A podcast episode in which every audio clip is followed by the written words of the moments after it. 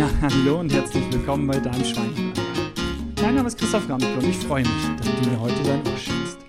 Heute soll es ja mal wieder um so ein Kernthema gehen, nämlich um Verhaltensveränderung. Letztendlich ist mein ja, zweite Folge des Podcasts. Da geht es um nichts anderes und letztendlich bei der ganzen Schweinehund-Anleinung geht es doch am Ende des Tages zum Thema Gesundheit, Verhalten zu verändern. Und ich habe mal hier was gefunden, das wurde so im Zusammenhang natürlich, wie sollte es anders sein im Moment mit der Corona-Krise, ähm, wurde da was dargestellt, nämlich wie man Menschen dazu bekommt, überzeugt, ihr Verhalten zu verändern. Und das sind jetzt nicht wahnsinnig äh, neue Sachen, das sind so drei kleine Punkte, aber ich fand es irgendwie ganz nett äh, und ganz interessant und deswegen will ich das heute mal kundtun und vielleicht findet ihr das ja auch ganz spannend. Und zwar das erste ist, zeigt Widersprüche auf. Und im Gegensatz zwischen einem Rat an andere und dem eigenen Handeln, da besteht doch oft ein großer Unterschied.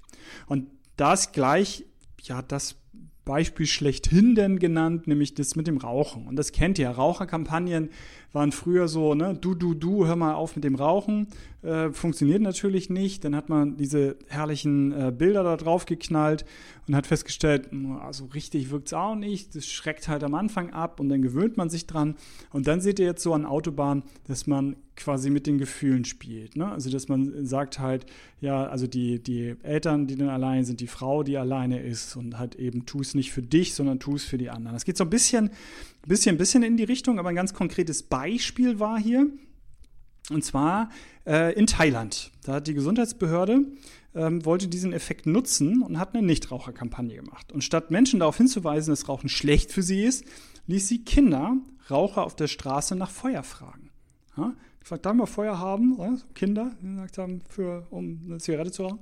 Und nicht überraschend lehnten die Raucher ab. Viele belehrten die Kinder sogar, wie ungesund die Angewohnheit ist. Die Kinder überreichten ihnen anschließend einen Handzettel. Sie machen sich um mich Sorgen, warum nicht auch um sich selbst? Und darunter stand dann eben eine Hotline und äh, während der Kampagne ähm, stieg die ähm, Anzahl der Anrufe um 60 Prozent. Also es hat scheinbar ganz gut funktioniert. Also ne, um sich selber zu kümmern, boah, aber wenn es dann um den anderen geht, das zeigt Widersprüche auf und dann stellt man sein Handeln vielleicht dann doch eher in Frage. Und das zweite ist dann Frage, nämlich stellen Sie Fragen. Und ähm, da ist es, wenn jetzt eine Gesundheitsbehörde versucht, so mit direkten Kommunikationsformeln zu kommen. Ne? Fastfood macht dick, Autofahren unter Alkohol ist Mord, bleiben Sie zu Hause. Ja, das kann Menschen ja vielleicht verängstigen, aber ich glaube nicht mal, dass es sie verängstigt am Ende des Tages, sondern es stumpft halt ab und man sagt im Zweifel noch, ja, Milch trifft es ja nicht. Und wenn man das als Frage formuliert, da passiert psychologisch was sehr Spannendes. Ne? Wenn man sagt, glauben Sie, dass Fastfood gut für Sie ist? Und ihr kennt ja, ich sage immer, wir haben kein Wissensproblem, wir haben ein Umsetzungsproblem. Also wer ernsthaft jetzt antwortet auf diese Frage, nee, es ist super, ne? Das ist total toll. Ich weiß, Fastfood ist das Beste, was ich machen kann für mich. Ja, die meisten sagen doch nein. Ne? Sagen halt, nee, ist nicht gut. Und dann ist man in der Zwickmühle.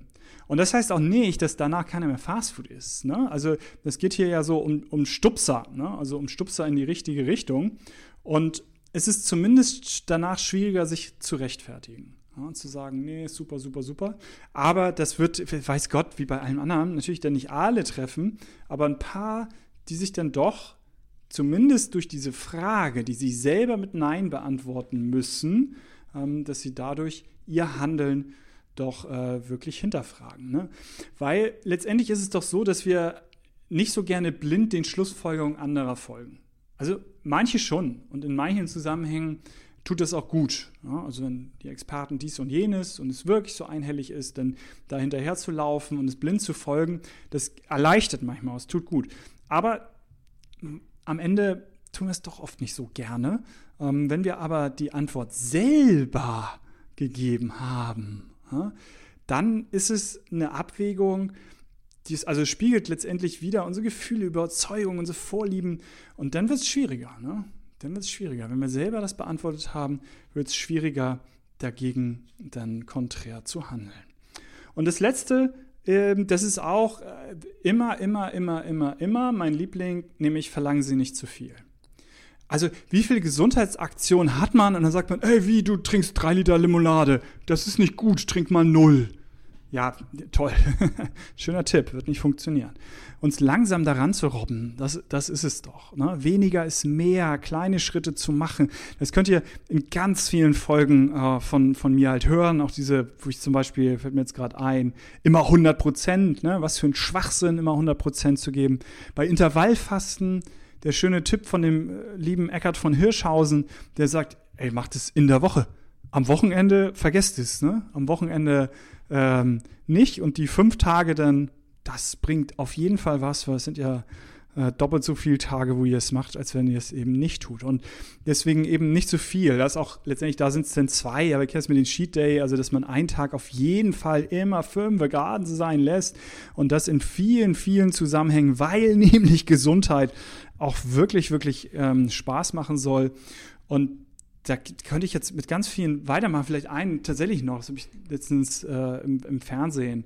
Naja, ich sage jetzt nicht, nicht was, aber da ging es nämlich auch um Ernährung. Und das war eine Ernährungsexperten. Ähm, ja, was heißt große Reihe, ähm, die es im Fernsehen gibt hier im Norden. Und da war es dann auch zu so jemandem, der nun wirklich Übergewicht hat, der wirklich Probleme damit hat und denen man sagen, ja, grill nie wieder und alles an Fleisch ist schlecht für dich. So, also jetzt auch von mir ein bisschen platt gesagt, aber eigentlich ging es in die Richtung. Und der hat total auf stur gestellt und gesagt, das ist meine Lebensqualität, ähm, auf keinen Fall. Und ich glaube, ein Angang, da in kleinen Schritten davon loszukommen, da ist weniger wirklich absolut mehr. Und bei mir ist es ähm, bei den Schritten ja zum Beispiel auch. Ne? Und dann wird dann empfohlen, wie viele Schritte werden empfohlen? 10.000. Ja, guckt mal auf eure Uhr. Gerade wieder in dieser schönen noch äh, Corona-Zeit auf wie viel ihr kommt. Natürlich kommen einige auf 10.000, aber einige werden sich wundern, wie wenig da drauf steht. Und dann haben wir da irgendwas mit 3.000, 4.000 Schritte, vielleicht sogar weniger am Tag. Und dann, ja, mach doch einfach 10.000 jetzt. Ist doch die Empfehlung. Das ist das Minimum. Also wirklich, wirklich, wirklich Blödsinn, sondern da langsam zu steigern. Und deswegen sage ich da denn ja auch immer, find doch erstmal raus. Wie gesagt, wir haben eigentlich kein Wissensproblem, sondern ein Umsetzungsproblem. Aber hier dann im Kleinen, äh, im Detail, haben wir doch oft in Anführungsstrichen auch ein Wissensproblem. Weil wisst ihr, wie viele Schritte ihr macht? Wisst ihr, wie eure Schlafqualität wirklich ist? Also, dass man mal schlecht schläft und so, aber sowas kann man mittlerweile auch einigermaßen ähm, gut halten messen. Und dann eben aufgrund dieses Wissens dann eben Entscheidungen zu treffen. Und dort ist weniger mehr, nicht zu viel von sich zu verlangen. Und kleine Häppchen, ne? kleine Häppchen, kleine Schritte, kleine Steps, aber eben vor allem die Entscheidung zu treffen, es wirklich anzugehen und zu verändern. Und deswegen zusammengefasst nochmal, fand ich wirklich so nochmal zu Verhaltensveränderungen so äh, drei kleine Impulse, ne, Widersprüche aufzeigen, also dass man sich nicht selber in die Tasche quasi hineinlügt, sondern dort mal ähm, Widersprüche ein bisschen aufgezeigt werden, dann Fragen stellen ja, also man kann ja auch selber Fragen stellen. Das geht natürlich besser, wenn jemand anderes das macht und ein bisschen aufrüttelt. Und was man definitiv mit sich selber machen kann und machen sollte, ist das dritte, nicht zu viel von sich verlangen. Ja, eine kurze übersichtliche Folge zu Verhaltensveränderungen. Wie gesagt, da könnt ihr euch hoch und runter hier hören in diesem Podcast. Da gibt es an vielen, vielen Stellen noch eine ganze Menge zu, wo ich da äh, ja, dazu was erzählt habe. Und von daher, denkt immer dran, Gesundheit darf Spaß machen. Euer Christoph.